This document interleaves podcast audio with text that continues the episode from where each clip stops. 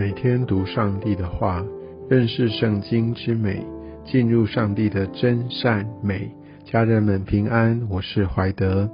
今天我们要进入到撒母耳记上第十三章，在这章当中，我们看到扫罗他成为王，但是他在灵命上面，在跟随神，按照神的法则上面所治理的国家。呃，他的人生态度或他的行事法则，呃，所带来他接下来他的命运。那我们可以看到，在这段的经文当中，那扫罗他其实并没有要加很大的负担，呃，在以色列民身上，他就先拣选了三千人。那其实这个人数不是非常的多，哈，那个时候他们刚开始形成王国。然后可能真正要打仗的时候再来调兵遣将，那大部分的时间哈，如果没有特别的任务，他还是让这些的人民可以回到他们的家啊，继续去呃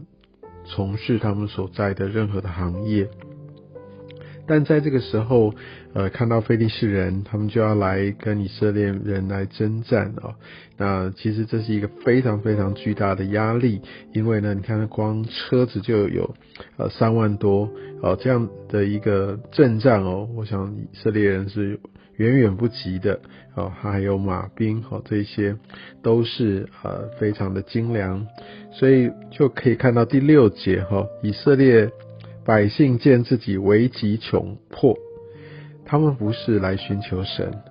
他们看见自己危急窘迫，却就藏在山洞、丛林、石穴、隐秘处和坑中。不是说我们面对呃这些的挑战、困难甚至危险的时候，我们不能躲藏。其实神很多时候也会带领我们去躲藏，保守我们。但我们可以看到以色列民，他们看到有危险，他们就躲起来，并不是来到上帝的面前为他们的优先。我想这个优先次序非常值得我们来注意。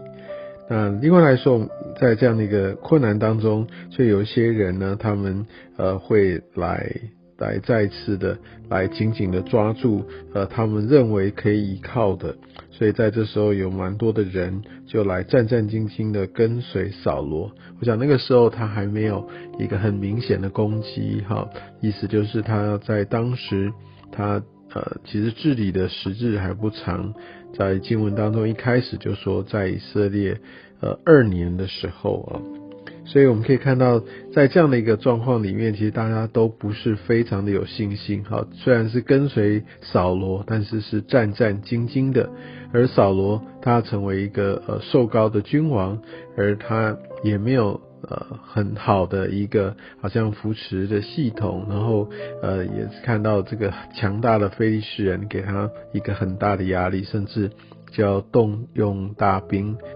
来攻击呃扫罗和跟以色列民。那我们可以看到，在这段呃个过程当中，经文有写到，其实在之前，呃，撒母耳跟扫罗一定有一个约定哦。那所以，呃，当那个撒母耳好像没有按照扫罗跟那个他所定的这个时间呃的出现的时候，其实扫罗就赶快的，他就先呃来把栓祭平安祭带到他这边来献上。我想在经文当中，他没有直接说到底是什么原因，但是我们可以从前后文大概可以看到，其实呃扫罗他也在一个还在抓住他的信仰的历程当中，他登基第二年，而且在这么大的苦难、这样大的一个困难当中哦，他其实也呃真的是也不知道该怎么办。而在这个时候，可能民众也会清楚知道这个君王哈，还要再好好的来观察，他们不一定能够完全的来对他所做的、他所说的完全的买单。所以在这样的一个各方的一个角力或权力的平衡刚刚要维系的过程当中，哦，也许很多时候我们会呃选择先留在原地啊，或者说就先做好我现在该做这些事情。我想这都是很重要的。但是当这个呼召一来到，我们要愿意啊，甚至在领受这样的一个很回应呼召的过程当中，也会经历到啊很大的困难啊。那我想这也是神他借由这些试炼当中，要我们能够紧紧的来抓住他。但我们可以看到这样一个敌我的一个人数也好，这个武器精良度的一个悬殊之下，但我想这个时候只要真正帮助以色列民啊，他们可以走过，当然是那个很强有力的一个领导。当然更重要的是，他们需要跟神有一个亲自的关系，而从这些。百姓他们的面对，他们找地方，然后他们怎么样去过他们当时的一个生活，哈，这样应该算是有一些的压力跟危机。但是呢，他们所做的啊，其实是呃非常的表面。而我们可以看到，这个当然在扫罗身为国家的君王，他自己也其实也有点搞错的先后顺序。因为从经文当中我们可以看到，哇，他把这个献祭当做一个呃最重重要的事情。我想这无可厚非，是的，我们要敬畏神，用他的法则来做。但是神他要我们哈所真正要能够活出来，其实是。呃，他要透过看我们的内心哈，所以很多很多的时候，呃，我们必须从这些环境当中，让我们可以被扩张。在这个时候，你可以看到扫罗，他等到 A 日期呃之后已经慢了。然后更重要的是，我相信，如果不是说因为有一些人已经要离开。好，再加上他对未来不是那么有把握，但否则他应该不至于来犯这样的罪。但是呢，他还是这样犯罪了。他没有相信神的话，他没有办法相信呃神的能力。我想在这样的一个审视之下，他确实是呃有非常大的一个改进空间了。但是呃在另一方面呢，我们却看到这也就是一个。呃，更重要的一个时刻哦，在于这要紧紧的来抓住神。那我们可以看到，呃，在这样的一个过程里面呢，呃，我们来了解那个扫罗到底是一个什么样，在属灵上面哦，是不是已经具备成一个君王的一个样式？我们可以看到十一节哈，扫罗来被那个沙漠质问后，那扫沙漠就是说，你做的是和什么事呢？而，扫罗就说：“因为我见百姓离开我散去，你也不照所定的日子来到，而且非利士人聚集在密抹，所以你可以看到所有的这些呃，造成他现在的一个状况，都是别人的事情。”好这样扫罗就是很自然的都把这一切都推出去，讲这就是他的个性，这就是他失败的原因。他不明白他的核心身份，他没有把这些的问题，甚至没有把自己这些的软弱带到神的面前，求神可以医治跟帮助。所以我相信在我们当中，我们也常常有这样的挣扎，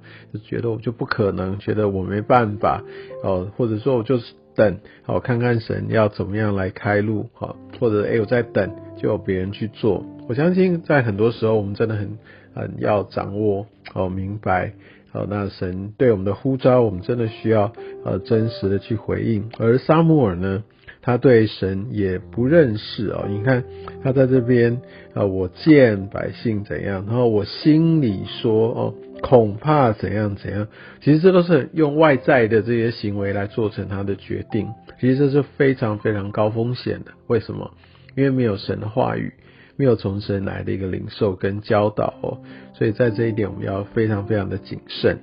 而接下来我们再看到这个，好像以色列人哈，他们就啊没有兵器哈，所以我想神也让他们有一些从自己的这些农作的一个工具来转成武器的这样一个过程啊，所以我相信神其实在各个环节哈，他都会呃预备。因此啊，我们可以看见哦，在这样的一个呃自卫也好，来扩张的过程当中，像神他会亲自的来带领。